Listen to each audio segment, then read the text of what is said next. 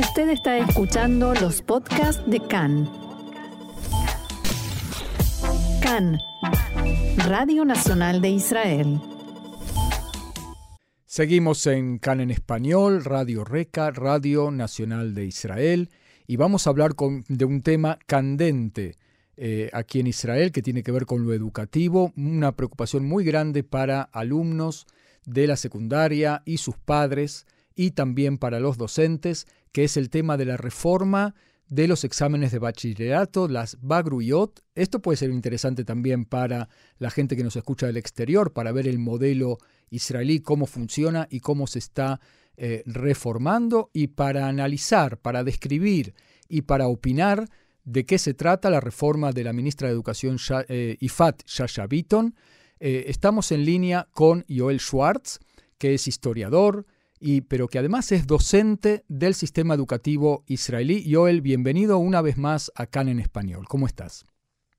Hola Marcelo, gracias por la invitación y un saludo para toda la audiencia. Muy bien, y contanos primero en dónde estás eh, enseñando, eh, en qué escuela, en qué ciudad. Mira, yo eh, soy docente en una escuela secundaria, lo que se llama en, hebreo un shesh nati, para la gente de Latinoamérica la, educación secundaria está, está dividida en dos niveles, el nivel medio y el nivel superior, y hay algunas escuelas que ambos niveles están en la misma escuela. En el caso mío, yo enseño en una escuela eh, que pertenece a la red ORT en la ciudad de, de Natania, eh, que como decía antes es una escuela que tiene los seis años de, eh, de, enseñanza secundaria en el mismo en la misma institución. ¿Y qué eh, materia impartís o materias?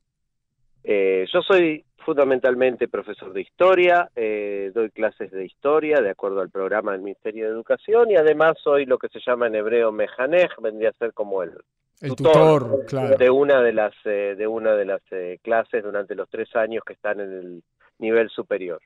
O sea que enseñás a chicos que se preparan para la eh, Bagruyot, para las Bagruyot, para la, el examen de bachillerato en historia todos los años, ¿no? E historia es una de las materias que está incluida en la reforma, es decir, lo que se llaman las materias humanísticas. ¿Podemos describir un poquito primero en qué consistiría esta reforma? Sí, mira, básicamente eh, podemos describir lo que sabemos hasta ahora, porque a pesar de que ha habido varias conferencias de prensa y de alguna manera la reforma ya salió eh, al público, todavía la, hay, hay varios eh, temas que están en discusión. Eh, por ejemplo, lo que tiene que ver con el sistema de evaluación de esta reforma todavía está en discusión y fundamentalmente la, el sindicato de los maestros secundarios, lo que en hebreo llama el Irguna Morim, todavía no ha dado su acuerdo. Si bien no ha salido todavía en una campaña muy eh, agresiva de oposición, pero en principio no ha dado su acuerdo y como el, la reforma podría implicar podría implicar, a pesar de que el Ministerio de Educación asegura que no, pero en, la práctica podría implicar algunas, eh, algunas, eh, algunos cambios, perdón, en la forma eh, en la que se, en la cuestión salarial de los profesores entonces, desde el punto de vista del, sindicato, esto no está del todo cerrado. O sea que haría falta un presupuesto adicional para aprobarlo. La pregunta entonces sí es cómo, eh, eh, cómo sería la reforma en sí. La reforma en sí sería eh, básicamente que se elimina el examen de bachillerato para las tres materias que están comprendidas dentro de la cuestión humanística, que es historia, Biblia, Tanaj y lo que se llama ciudadanía, en hebreo es drahut, lo que en su momento en América Latina conocíamos con educación cívica y todo tipo de nombres, eh, pero que tenían básicamente con la educación, educación democrática, con la cuestión de la ciudadanía. Esas serían las tres materias que entrarían dentro del paquete de las materias humanísticas.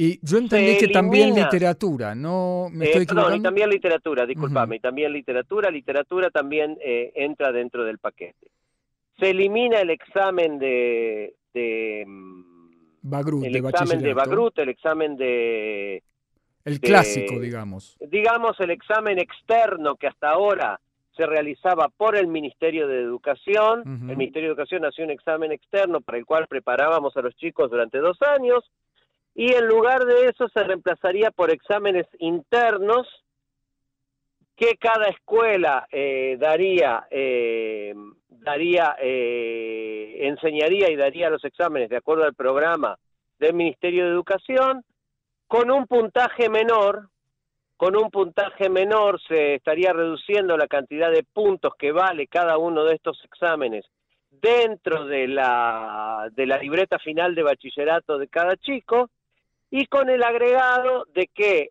en el último año del bachillerato, es decir, lo que se llama el Youth Vet, el último año del bachillerato, los chicos tendrían que, que, escribir un trabajo interdisciplinario sobre algún tema que toque con estas materias y eso sería el 50% de la nota final del bachillerato de estas materias humanísticas. Es decir, que se reduce de alguna manera, al ser interdisciplinario también se reduce, digamos, lo que hasta el momento era una nota eh, de cada materia, termina siendo un tercio en la práctica. Ajá. Hay que, hay que saber hacer cuentas ahí, está un poco complicado. Hay que saber hacer cuentas, por eso te digo que por un lado está un poquito complicado y además, y esto creo que es lo más importante, eh, eh, en los últimos años ha habido un pasaje de algunas, de algunas disciplinas de, eh, de lo que eran los exámenes externos a los exámenes internos. En definitiva, se dio, eh, se dio a los eh, directores de escuela la potestad de decidir algunas materias que podían pasar de exámenes externos a exámenes internos, así que la propia escuela evaluaba y ponía la nota. Y ese es un tema que todavía no ha sido evaluado. ¿Cuál es el resultado? ¿Cuál es el resultado? No en términos de si eh, básicamente me refiero a cuál es el resultado en términos de si los chicos saben más o menos, estudian más o menos. Ahí yo te quería eh, preguntar entonces, para ir desarmando un poco en sus componentes. Un tema es quién toma el examen. Si lo toma el Ministerio de Educación, un factor externo a la escuela y a la relación entre el docente y el alumno, eh, o lo toma la escuela misma, incluido el profesor que les enseñó. Y el otro tema es eh, qué tipo de preparación es más efectiva. Si la preparación para un examen enciclopédico que los chicos memorizan el, el, eh, material, dan el examen y, luego se olvidan el material. Es decir, eso es la acusación que se le hace a los actuales exámenes de bachillerato. Y, eh, o si se hace un trabajo y entonces eso sería quizás un, un proceso más efectivo, más Mm, profundo, digamos así. Sí, pero eh, vamos por lo primero, Marcelo, porque eh, yo creo que los dos temas son temas importantísimos y como vos dijiste hay que desarmar, entre otras cosas hay que desarmar mitos. Pero eh, empecemos por, por, por, lo primero, que es la cuestión de quién toma el examen. Si hay una reforma que dice que a partir de ahora todos los exámenes van a ser internos, es una cosa. Si hay una reforma que viene y dice que a partir de ahora algunos exámenes van a ser internos y van a valer menos y otros exámenes van a ser externos y van a valer más, estamos diciendo que hay una jerarquía de disciplinas.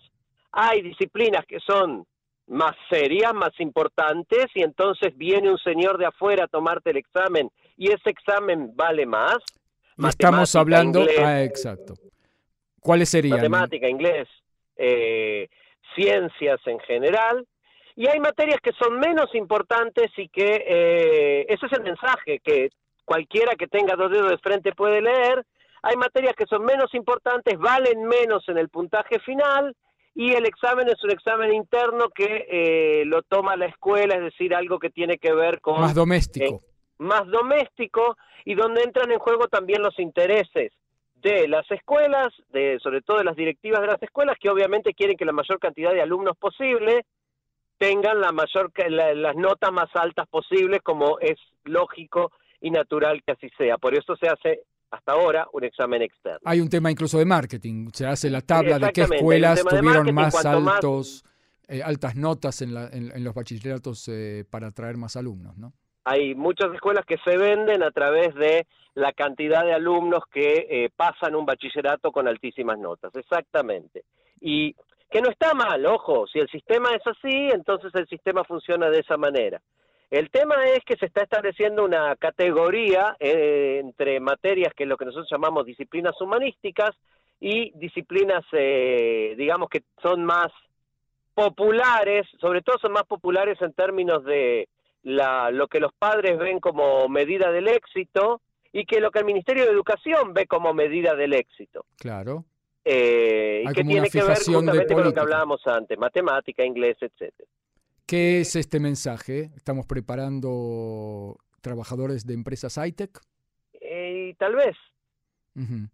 Pero yo creo que si, si, me preguntás mi opinión... Eso quiero saber, sí. En este caso interesada, porque yo también trabajo de esto, pero creo que va más allá de la opinión interesada. Yo creo que hay una... Yo creo que es un engaño.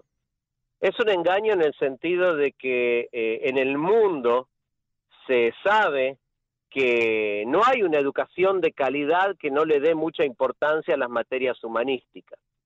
Y no solamente que, si miramos lo que pasa en los países que tienen los, eh, los eh, niveles de educación más avanzados, como todo el mundo habla de Finlandia, pero podemos ver lo mismo en los países, en los otros países bálticos o en Alemania, los países que tienen niveles de educación eh, realmente avanzados y, niveles de academización muy altos, se caracterizan porque le dan mucha importancia justamente a estas materias humanísticas, que son las que desarrollan, entre otras cosas, la capacidad de jugar con el lenguaje y la flexibilidad con el tema del lenguaje, que es un componente esencial en un mundo cambiante y en un mundo multicultural como el que nosotros vivimos. Y además un tema de identidad colectiva, ¿no? que se construye. Ni hablar de que juega también con una cuestión de identidad colectiva. Y ahí viene el otro problema, Marcelo, que justamente yo creo que este programa, esta reforma, eh, termina afectando al final de cuentas a todos aquellos que no van a tener recursos para obtener esos, eh, esos recursos por otro lado. ¿Qué mm. quiero decir? en una casa en la cual hay libros, en la cual se va al teatro, en la cual eh, se estimula a los hijos a participar de talleres de música, de talleres que tengan que ver con todo tipo de cosas, que se viaja, eh, tal vez esta reforma no se sienta tanto. En una casa en la cual la escuela es una herramienta para tener acceso a eh, determinados contenidos que no se tienen naturalmente en la casa. O sea, un agente de cultura. Exactamente, la escuela como agente de cultura, como agente de socialización nacional, eh, esos sectores se van a ver mucho más afectados. O sea, la, la debilitación de las materias humanísticas van a afectar mucho más a eh, lo que llaman los márgenes de la sociedad israelí que al centro de la sociedad israelí, si podemos hablar en términos de, de centro y periferia en este caso. Claro. Ah, si vamos a la, al segundo aspecto de esto, ¿qué es más efectivo para el aprendizaje eficiente o eficaz, digamos así, de cada uno de los alumnos. Es mejor prepararlos para un examen de preguntas multiple choice o, abiertas en algunos casos, donde tienen que resolver problemas o tienen que memorizar eh, datos históricos o, leyes del Estado, etcétera, etcétera. Eh, y tienen que ir a dar el examen eh, de bachillerato, o un proceso de trabajo grupal donde no todos trabajan igual, también tiene su problematicidad, pero que está guiado y está mentoreado por el profesor a cargo, ¿no? ¿Qué es lo mejor para vos como eh, docente? Yo, yo estoy, primero y principal hay que decir que muchas, muchas de las críticas que se hacen al actual, en breve, viejo sistema, eh, están, son correctas, pero están basadas en cosas del pasado, están basadas en mucho desconocimiento de lo que pasa hoy en día. En los últimos años en Israel ha habido una reforma que se llama lo que se llama, eh, se llama la reforma del aprendizaje significativo. A partir de ministro Shai Pirón, que fue eh, ministro de Educación hace más o menos una década, en adelante, hubo un proceso de cambio en el tema de los exámenes de bachillerato, en general el lo que tiene que ver con la parte de la enseñanza, que básicamente lo que busca es salir de ese sistema de memorización y entrar a un sistema, por lo menos en lo que claramente en la materia que yo enseño, que es historia, que tenga mucho más que ver, primero con un proceso de investigación por parte de los alumnos, segundo con un proceso de, eh, participación de ellos mismos en la generación de contenidos a través de trabajos prácticos que ya se hacen, eso no tiene nada de nuevo. E inclusive en el caso del examen de bachillerato se incorporó en los últimos años el, el uso de preguntas con libro abierto. No existe, yo jamás di un examen con preguntas multiple choice y en la medida de lo posible jamás di un examen en el cual haya que memorizar nada. A lo mejor les digo, les conviene, a mis alumnos les conviene memorizar la declaración Balfour, que es una, es una línea eh, dentro de un programa de estudios de eh, más o menos 400 páginas. Pero vos lo que estás eh, diciendo es que el examen de bachillerato, que sí es enciclopédico, no daña el proceso que ocurrió en, en el aula con vos como profesor. Eso es lo que estás diciendo. Exactamente. No solamente eso, sino que el examen hoy en día apunta a que la materia humanística tiene que ser una herramienta para, eh, para desarrollar el pensamiento, para desarrollar la creatividad. Te referís al examen en el aula, no al... ¿Cómo? te referís al examen en el aula, no al de al, al final. También el examen de bachillerato. El examen de bachillerato hoy en día es un examen que se hace con preguntas abiertas. Es un examen en el cual los chicos llegan con el libro con el libro y tienen que hacer preguntas en las cuales tienen que consultar el libro, o sea, es un examen con libro abierto, es un examen en la cual eh, se trabaja con diferentes niveles de pensamiento. Hay preguntas que son muy básicas, pero hay preguntas que, que implican la necesidad de comparar épocas diferentes y hay preguntas que implican la necesidad de analizar textos, análisis de textos nuevos que no aprendieron en el aula, a la luz del conocimiento que adquirieron en el aula. Y hay preguntas que tienen que ver con la eh, capacidad no solamente de analizar el texto, sino ir más allá, al metatexto y analizar las intenciones del autor a la luz de lo que aprendimos en el aula. Es decir, el examen de bachillerato, por lo menos en el área de historia, y yo entiendo que es muy similar a lo que pasa en literatura, por ejemplo, tiene el examen que el Ministerio de Educación creó, apunta a cosas muy, mucho, muy diferentes de aquella clásica memorizar datos, fechas, nombres y leyes. Joel, eh, eh, yendo al punto de la reforma propuesta por la ministra Yaya Beaton, donde se pasa de un examen individual a un trabajo grupal. Sí. Eso en sí, yendo a, ese, al, grano, digamos, ¿te parece algo positivo? Sin tener en cuenta ahora qué, qué, porcentaje es del puntaje, etcétera, etcétera, que ya lo hablamos. Hacer un, un trabajo final en sí, ¿te parece una evolución positiva? Eh, dividamos, dividamos entonces en dos partes porque eh, yo creo, por ejemplo, que una de las cosas que no se evalúa que no se evalúa y que es difícil evaluar. Yo no sé si los profesores sabemos evaluar, es la cuestión justamente del trabajo grupal. ¿Hasta qué punto el trabajo grupal, eh, pues, vamos a decir una cosa, Marcelo, que creo que vos y yo vamos a estar de acuerdo. La escuela hoy, igual que hace 100 años y en general igual que hace 200 años, por lo menos la escuela occidental tradicional que nosotros conocemos, eh, es básicamente apunta, apunta a los logros individuales. Es decir, al final de cuentas, el que recibe la, la, boleta de calificaciones o la, el certificado de bachillerato es el individuo, aparece el nombre de cada uno con las notas individuales que cada uno obtuvo. No hay un real, eh, una real eh, motivación para el trabajo grupal. Si esta reforma va a incorporar elementos que permitan realmente evaluar el trabajo grupal, y la capacidad de colaborar y de ceder y de negociar y de construir un conocimiento colectivo.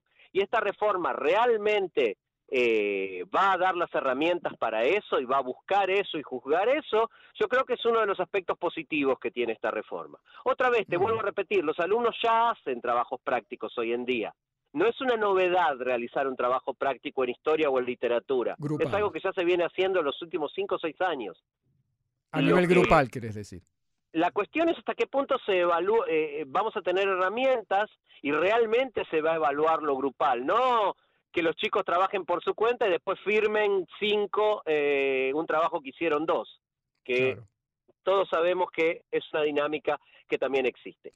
Yendo a la cuestión del contenido, hay un problema que yo creo que es un problema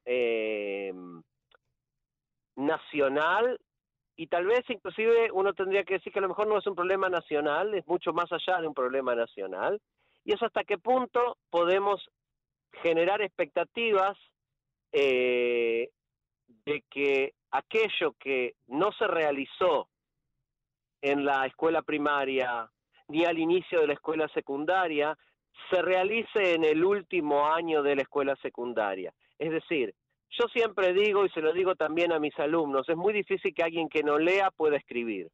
Es muy difícil que alguien que nunca tuvo un libro en la mano de pronto empiece a nadar adentro de un libro como si fuera su casa. Es muy difícil que alguien que no tiene una cultura de escritura, de, eh, de trabajos, de investigación, que se tiene que ir desarrollando desde lo básico hasta el nivel más elevado, de pronto en el último año de la secundaria eh, se desarrolle eso, que además es un año, vos sabés, porque eh, también tenés, eh, tenés, hijos o tuviste hijos en esa edad y yo también, que es un año tremendamente corto y complejo el último año de la secundaria, con un montón de actividades, con un montón de compromisos, con un montón de estímulos que vienen desde otros lugares para los chicos que están terminando la secundaria. Y yo me pregunto hasta qué punto eh, realmente estamos eh, esa esta reforma que deja para el último año la realización de un trabajo práctico interdisciplinario que tiene que ver con la investigación, que tiene que ver con eh, con el armado de un conocimiento colectivo y con la escritura de un conocimiento colectivo, hasta qué punto eh, realmente es algo que eh, va a ser coherente con los principios que se declaran que son los principios que el Ministerio tiene con respecto a él. Muy bien. Eh, bueno, vos estás apuntando a una reforma mucho más global en todo el sistema educativo, o por lo menos del, sistema medio y secundario, y vamos a ver qué pasa con todo esto. Seguramente vamos a poder seguir conversando en otra oportunidad cuando esto avance todavía más. Eh, Joel Schwartz, docente, historiador, profesor de historia en la escuela secundaria, encargado de grupos eh, que tienen que dar los exámenes de bachillerato. Yo te quiero agradecer muchísimo este paso por CAN en español. Yo que agradezco y un saludo nuevamente a toda la audiencia. Shalom, shalom. Shalom.